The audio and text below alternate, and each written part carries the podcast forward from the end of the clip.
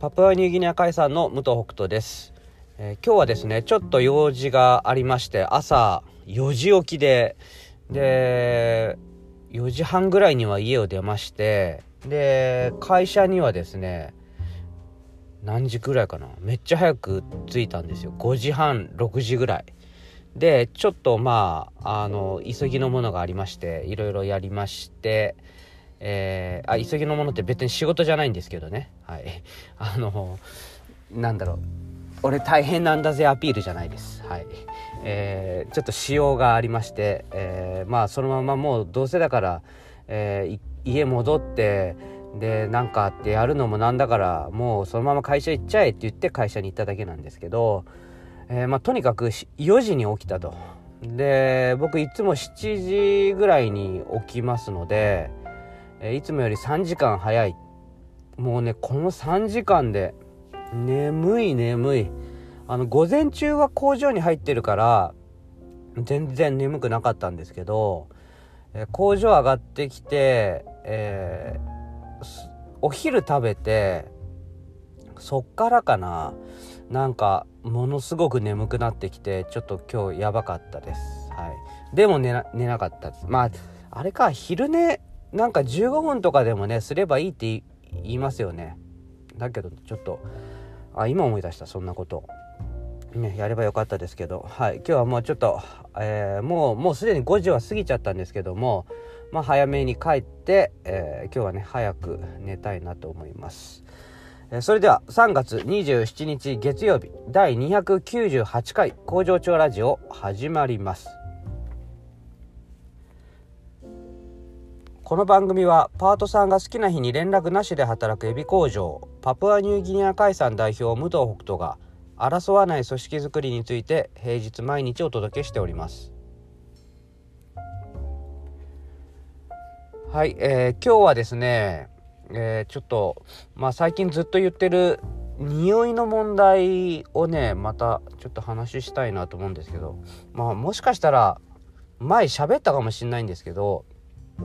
あのまあ、柔軟剤とかね洗剤とかの匂いをすごく従業員に注意をしているという話ですけども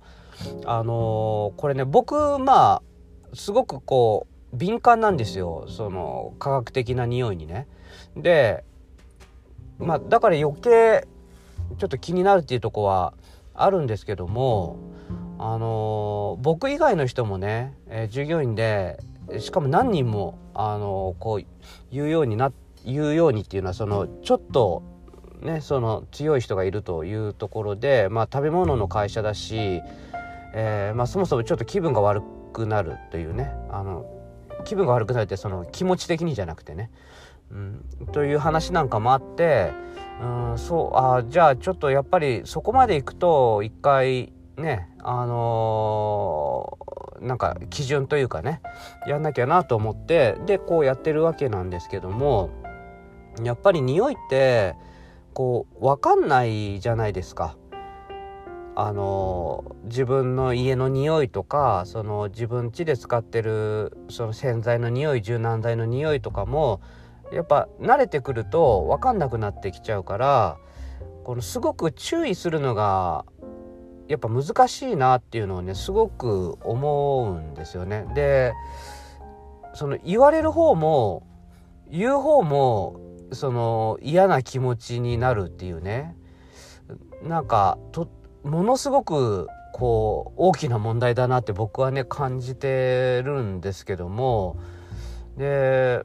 まあある程度ね僕は僕でそのちょっと我慢我慢というかえー、その敏感すぎる僕に合わせるっていうのもどうかなと思うので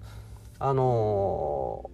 ー、なんか対処する方法を考えたんですね。で、えー、まあ、模様替えをこの間したって言いましたけども、まあ、僕が一番ね奥の席に行ったんですね。でその一番の理由は、えー、僕今までこうみんなが休憩室に行く時に僕の横を通るようになってたんですよ。なんか僕一番奥に行かないようにしてたというかあのまあまだ代表じゃなかったしまあていうか別に代表になったから奥に行きたいっていうわけでもないんですけど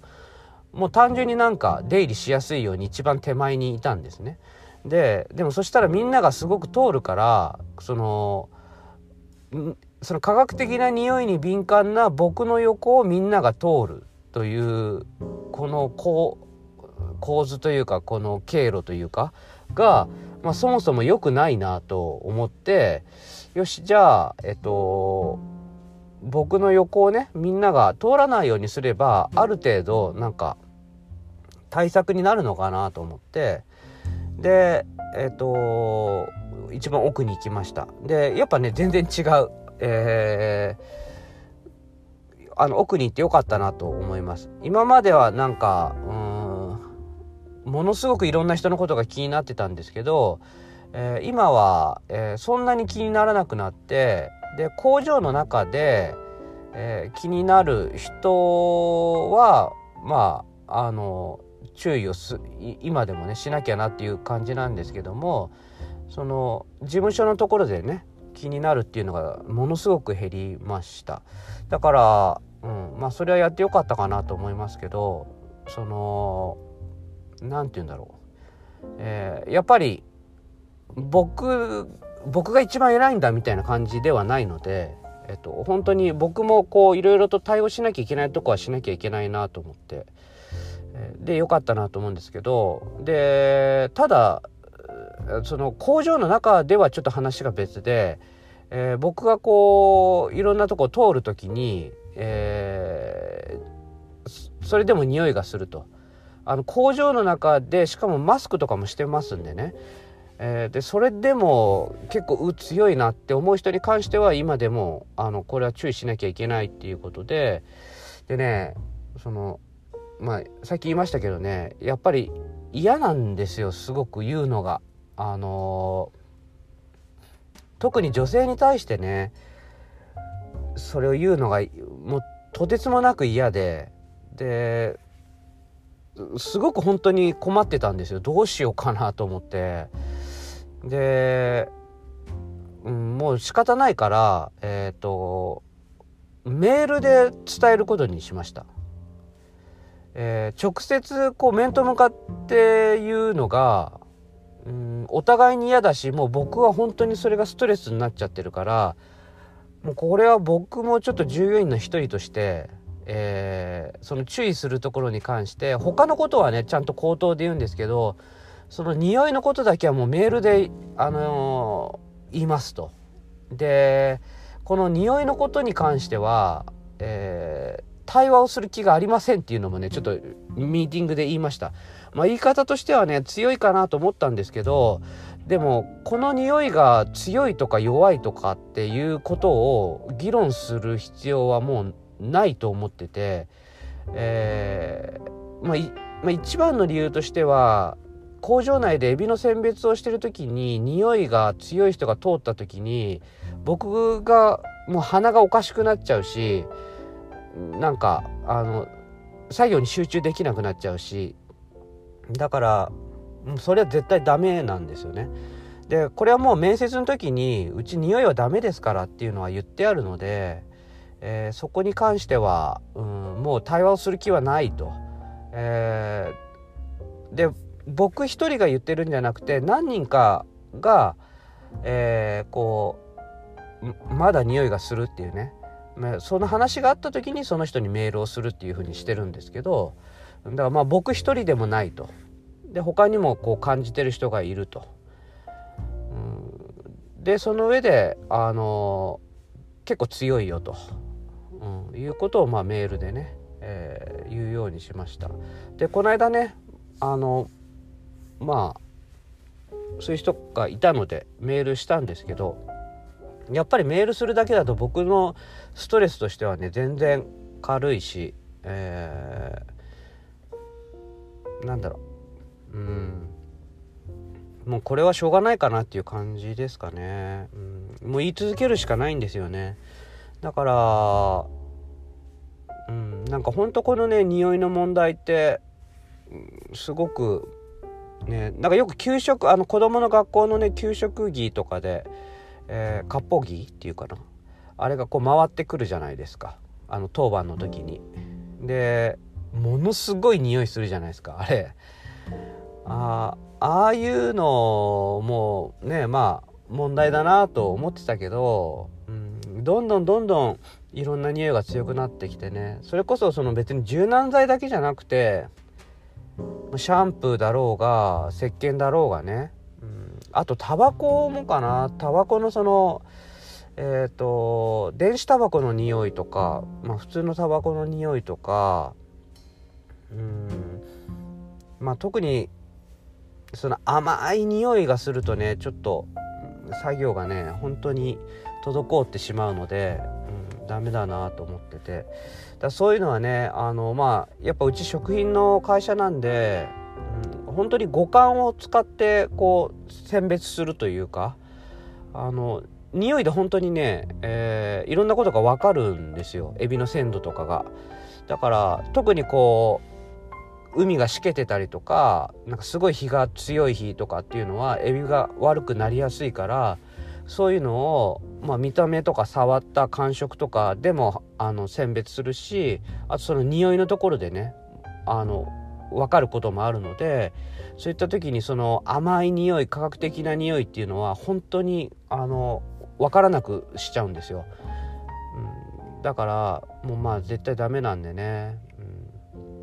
でまあみんなにも言ったのは別に辞めさせたいとかねその会社を辞めさせたいとかそういうことではなくてもうこれは会社としてダメなものはもうダメでこれはルールだからっていうところの話なので、うん、まあそれがね分かってくれればいいなと思いますけども、うん、あのまあこのこのことってね結構、うん、周りのその知り合いの人からもねあれわかるわって結構言われるんですよ。これはなんかまあ僕は今食品だから食品だからって言ったけども食品じゃない会社も結構ねそれはそれで問題になってるみたいですね。やっぱ事務所の中で、えー、すごい匂い強い人がいるとその周りの人はねやっぱきついみたいで。うんなんかねちょっと